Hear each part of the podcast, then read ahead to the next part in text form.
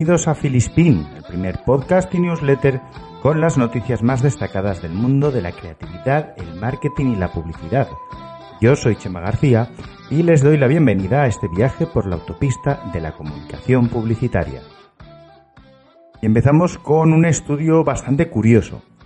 El titular es que la gente está cansada de los anuncios que versan sobre el coronavirus. A pesar de los muchos estudios eh, que, que ha habido anteriormente este en concreto, que es bastante reciente y que ha realizado Twitter, asegura que el 64% de los consumidores cree que las marcas deberían continuar anunciando sus productos con normalidad.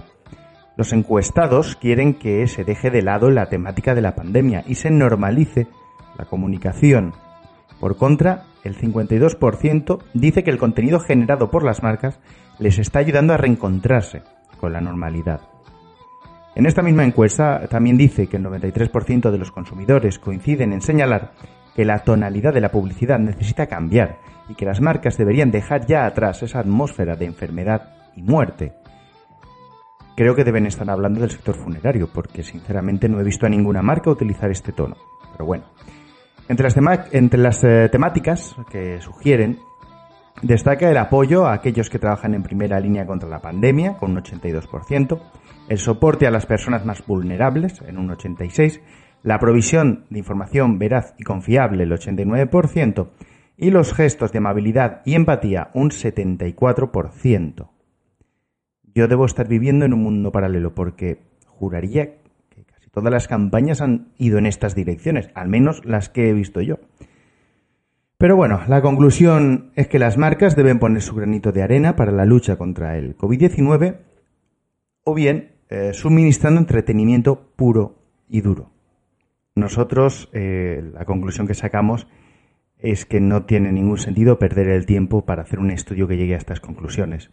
En cualquier caso, eh, les dejamos un enlace a este estudio para que vean que es cierto, que se ha hecho y por supuesto para que juzguen ustedes mismos. Los directores de marketing saldrán reforzados de esta crisis. Así, tajante, lo asegura la encuesta que ha realizado el Club de Marketing del Mediterráneo, que ha contado con la participación de cerca de 100 empresas representativas del tejido económico en la comunidad valenciana. En, el, en él, el 57% de las empresas aseguran que el director de marketing forma parte del comité de dirección y en un 21% está teniendo especial relevancia a la hora de tomar decisiones frente a la crisis, aunque no formen parte del comité como Movistar Plus Lite o Pornhub Premium, que aunque no seas cliente, pues podías disfrutarlo gratis. El objetivo de la encuesta, según Marta Iranzo, que es la presidenta del Club de Marketing del Mediterráneo, es analizar el impacto de la crisis en el marketing y la comunicación para conocer cómo serán las nuevas tendencias. En la encuesta se pone de manifiesto la apuesta por los canales digitales y el fomento de las redes sociales cuyo impacto en las estrategias ha subido un 67% y cabe destacar que gracias al teletrabajo el 19% de las empresas valencianas han podido mantener su actividad al 100%. Las empresas encuestadas, por gran mayoría además, señalan como gran fortaleza su agilidad de reacción y adaptación al nuevo contexto y que, tanto a corto como a medio plazo, en los, ámbitos del marketing y la comunicación, será la priorización de los canales digitales y la convivencia en paralelo la reina de las estrategias pre y post-COVID-19. Y seguimos hablando no de empresa pura y dura, sino de economía y redes sociales. Eh, nos explicamos. Iberdrola es la compañía del IBEX 35 más exitosa en redes sociales. Así lo recoge el panel Epsilon Icarius Analytics del IBEX 35, elaborado por Epsilon Technologies, la compañía, con una cuota del 25,66% esa fue la cifra con la que lideró las redes sociales en 2019 Iberdrola. Acciona quedó en segundo lugar con un 24,73 y tras ella Mediaset España con el 12,68. El resto del top 10 estaría conformado por Repsol con un 7,5, Mafre con un 5,7, Telefónica con un 3,7, Meliá con un 3,5, Santander con un 3,2, Gamesa con 1,7 y AENA con 1,49. En cuanto a contenido se refiere, Iberdrola apostó por hitos deportivos protagonizados por mujeres. Acciona, por su parte, desarrolló acciones y campañas de reflexión acerca del cuidado del medio ambiente. Las empresas del IBEX 35 consiguieron en total 12 millones de interacciones, un 25% más que en 2018, siendo Instagram la plataforma con más crecimiento y Facebook la red líder de interacciones. Lo que yo me pregunto es si habrán realizado un análisis de sentiment, ya que la mayoría de estas marcas suelen tener un número muy alto de interacciones con quejas o reproches de sus productos o servicios. Pero para las estadísticas todo vale, aunque para la reputación de marca desde luego que no. Y un grupo de diseñadores se ofrecen a diseñar currículums a aquellos que hayan perdido su empleo. Así es, un grupo de diseñadores se ha unido para lanzar el proyecto Currículum Solidario. Esta iniciativa propone poner en contacto a diseñadores voluntarios con personas que estén en búsqueda de empleo para que les diseñen un currículum que les ayude a encontrar un nuevo trabajo. Para aquellos diseñadores que quieran colaborar o aquellas personas que quieran tener un currículum atractivo, deben eh, mandar un mail a curriculumsolidario.gmail.com. Aunque momentáneamente se ha eh, puesto en pausa, se ha suspendido momentáneamente el eh, envío de, currículums, ya que se han visto desbordados y quieren dar el, mejor, mejor servicio, dar lo mejor de ellos, lo cual sinceramente creo que es muy bonito y que les honra. En cualquier caso, para más información eh, pueden dirigirse a su perfil en Instagram, que es arroba cvsolidario. Y completamente distinto, pero también de diseño seguimos hablando, porque ya se conocen los ganadores del A-Design Awards and Competition 2019.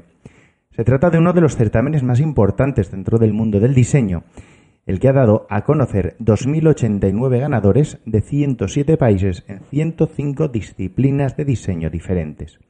Los ganadores recibirán un reconocimiento impreso, insignias para colocarlas en todos sus diseños o en su portafolio, y además de ver su diseño impreso en un libro, que será repartido entre todos los participantes del evento.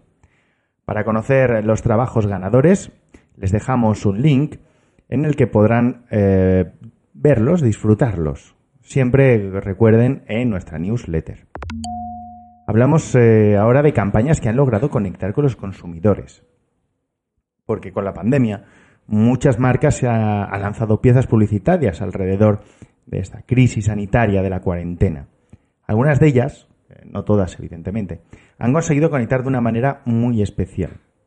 Por ejemplo, Play for the World, la campaña con la que Nike anima a los que continúan practicando deporte en diferentes zonas de su hogar, ha triunfado en Estados Unidos durante el mes de abril con más de 25 millones de visualizaciones. Tractor Supply Co. con We're Here se sitúa en segundo lugar gracias a sus 20 millones de visualizaciones, mientras que Colgate y su campaña O Smile Keep Us Together completa el podio con más de 19 millones. Estos datos han sido recogidos por un informe de Acuity Ads en el que se analizan los indicadores de participación de las principales marcas en el alcance total, tiempo de visionado e interacción de sus vídeos en soportes como YouTube Facebook, Twitter o Instagram. Como seguramente ya esperaban, tendrán un enlace en nuestra newsletter para poder ver los 10 vídeos con más visualizaciones. Y como la vida es una cuestión de perspectiva, eh, vamos a coger una perspectiva quizás eh, más novedosa. El coronavirus como un gimnasio para las marcas. Porque si hace un momento hablábamos del hartazgo de la gente en la temática de los anuncios, ahora llega un estudio que dice lo opuesto. Este estudio es un eh, reciente eh, estudio global, valga la redundancia, que ha realizado McCann Truth Central aproximadamente a la, eh, en el que dice, perdón, que aproximadamente la mitad de los consumidores desea que las marcas se involucren de manera activa en la lucha contra la pandemia. No solo en lo que a comunicación se refiere, sino a trabajar de verdad, como puede ser fabricando material sanitario, por ejemplo que lo han hecho muchísimas marcas, eh, la verdad. Destacan que uno de cada tres consumidores reclama a los todopoderosos CEOs que hagan sacrificios en nombre de sus empleados. Curioso que cuando se habla de sacrificios por los empleados nunca se piensa en los trainees. Trainees realmente son como el Windows eh, Mobile. Existe, pero nunca se nombra. Eh, crear un vínculo fuerte en este contexto Es tan importante que uno de cada cinco consumidores reconoce haberse sentido inspirado por la arrolladora creatividad de las marcas. No es tan arrolladora, porque básicamente ha consistido en separar letras. Destaca además que tres de cada diez consumidores admiten que no saben con exactitud en qué informaciones pueden depositar o no su confianza, hasta el punto de que uno de cada cinco ha dejado de informarse por el hartazgo de los bulos. En este terreno, eh, creen que el 38% de la gente cree que las marcas deberían ayudar a arrojar luz en medio de este tsunami de información contradictoria. Una de cada tres personas augura que perderá su trabajo como consecuencia de la crisis económica Crisis esta que preocupa a más de la mitad de los encuestados. Y hablamos ahora de una campaña que, sale estos días, eh, Justit, que ha elegido a Snoop Dogg para conquistar al público más joven. De todos he sabido que cuando eres adolescente y te reúnes en una casa, lo que más pereza da si has consumido algo que despierte el apetito de manera voraz es ponerte a preparar algo. Pues para ese público, el público joven, no, no me malinterpreten, y Astit ha elegido al rapero Snoop Dogg. En el vídeo, de aproximadamente un minuto de duración y creado por McCann London, aparece el músico cantándole a la marca con el eslogan Did Somebody Say Yastit como título del tema. Pueden ver el vídeo en el link que encontrarán en nuestra newsletter. Y este tema me apasiona y, enseguida, enseguida explico el porqué. Twitter comienza a sugerir que repienses tu respuesta si la considera ofensiva. ¿Por qué me apasiona? Vale.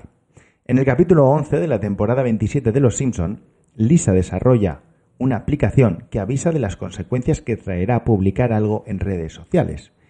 Sí, los Simpson lo han vuelto a hacer. Con la finalidad de reducir el acoso, Twitter preguntará a los usuarios si quieren repensar su respuesta antes de publicar un tuit potencialmente ofensivo.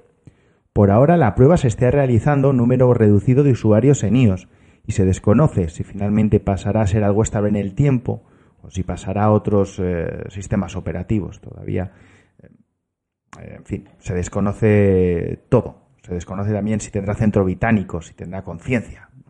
No, no, nos han dicho nada más.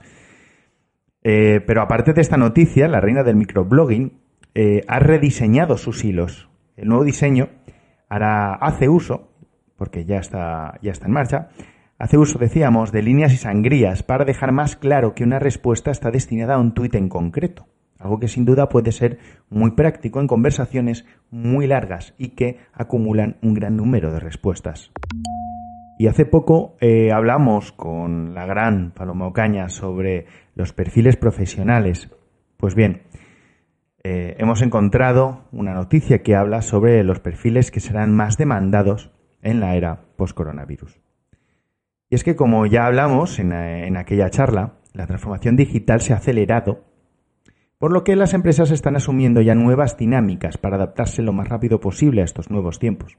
El emprendimiento y las profesiones digitales son las que más puntos ganan y se perfilan como opciones más seguras. Profesiones emergentes como las de copywriter, trafficker digital o closer de ventas tienen una demanda creciente aunque es el puesto de gerente de marketing el profesional más demandado en 2020. En el área digital hablamos. ¿eh? Eh, todo esto está sacado según el informe Top 25 Profesiones Digitales que ha publicado Inés Digital Business School. En cualquier caso, vamos a analizar los cinco perfiles que, según eh, este informe, tienen más futuro. En primer lugar, el copywriter, una profesión muy antigua que últimamente parece que se está popularizando, pero que es sin duda alguna la más infravalorada y maltratada, en la que han agrupado a cualquier ser vivo que sepa unir letras.